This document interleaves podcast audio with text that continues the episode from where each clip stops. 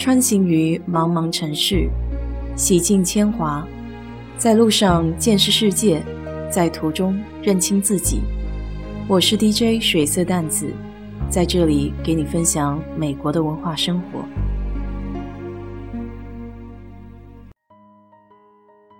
你一定见过这样一个帅气、精神矍铄的老头。他头戴星条旗的高礼帽，身穿藏蓝色的马甲礼服，个子高挑细长，留着山羊胡，还用手指着你，仿佛在说：“啊哈，让我逮着了吧，就是你。”他就是那个著名的山姆大叔，Uncle Sam。美国的拟人化形象，算是一个绰号吧，就像大爷大娘。大婶大哥那样随和。既然是大叔，就是身边常见的邻里乡亲，不是什么高高在上的人。所以他淳朴憨厚，同时还乐意随时帮助他人。事实上，当年山姆大叔这个名字开始流行的时候，美国的确还是一个农业社会。山姆大叔这个称呼。确切的起源其实不是很清楚，但民间的传说是在1812年美英战争的时期，在供应美国士兵口粮的时候，政府要求承包商将自己的名字贴在食品的包装上，以确保安全。当时纽约有一位商人叫 Samuel Wilson，他负责提供牛肉给美军。在包装上贴的标记是 E.A. 横线 U.S.，代表这是属于美国政府的财产。当有人问起这个标记是什么意思的时候，一个工作人员开玩笑地说：“U.S. 指的是山姆大叔，就是 Uncle Sam 的缩写。”他实际上是想说 Samuel Wilson，这只是员工对老板的笑称。后来，山姆大叔这个称呼就在士兵中广泛流传开来了。不过，在山姆大叔拟人化形象代表美国还有美国政府之前，比较流行的美国代称是在独立战争后出现的 Brother Jonathan，乔纳森老弟。他是各种漫画以及报纸社论中常常提到的一个虚构人物，头戴一顶礼帽。身穿条纹裤和西装，是一名忠诚的爱国者。山姆大叔出现以后，一开始并没有取代乔纳森老弟代表美国的地位。在19世纪相当长的一段时间内，乔纳森老弟和山姆大叔作为美国的代称一直同时存在着。在当时著名的政治漫画家 Thomas Nast 的笔下。这两个人物从外形到穿着打扮，基本上大同小异。Thomas Nast 被称为美国的漫画之父，他不仅大大提升了山姆大叔的知名度，还创作了漫画人物圣诞老人。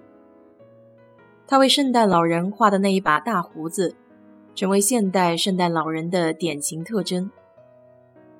在漫画家 Nast 的推动下。南北战争期间，还有战后，山姆大叔的形象逐渐普及。不过，真正使山姆大叔成为家喻户晓人物的，还是画家 James Flag。第一次世界大战的时候，James 为美军征兵画了一张招贴画，画中的山姆大叔保留了以往的穿着风格，Flag 将大叔的形象更加细腻化。加上了鹰钩鼻、山羊胡子，双目还炯炯有神，更是将山姆大叔的手指向了看画人，张扬直接的表达：“我希望你加入美军。”这是一幅征兵招贴画，发行以后大受欢迎，前后印刷了将近有四百多万份。山姆大叔也因为这幅画一举成名。真正成了美国的代名词。画家 Flag 还曾经解释说，当初将山姆大叔画成自己的脸型特征，主要就是为了省去寻找模特的麻烦。罗斯福总统听说以后，还对此十分的赞赏。一九六一年的九月，美国国会承认了 Samuel Wilson 是美国国家象征山姆大叔的祖先，山姆大叔也正式成为美国的代名词。如今，在美国还有两个和山姆大叔有关的地方，都是为了纪念 Samuel Wilson 的生平。一个是山姆大叔的纪念雕像，在 Samuel 的出生地马赛诸塞州的阿灵顿；还有一个是在纽约特洛伊河滨公园 Samuel 长期住所附近的纪念馆。Samuel Wilson 本人在1854年的7月31号去世了。享年八十七岁，他被安葬在纽约特洛伊的奥克伍德公墓。Samuel 以前住的小镇也从此被称为山姆大叔的家。有机会你也来拜访一下山姆大叔呗。好了，今天就给你聊到这里。如果你对这期节目感兴趣的话，欢迎在我的评论区留言，谢谢。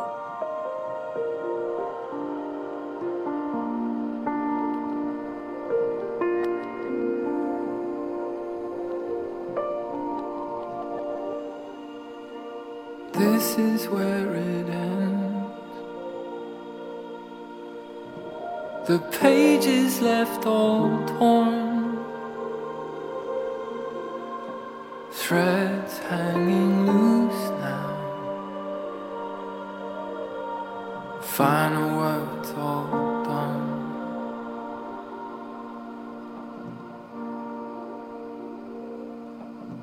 This is where we start.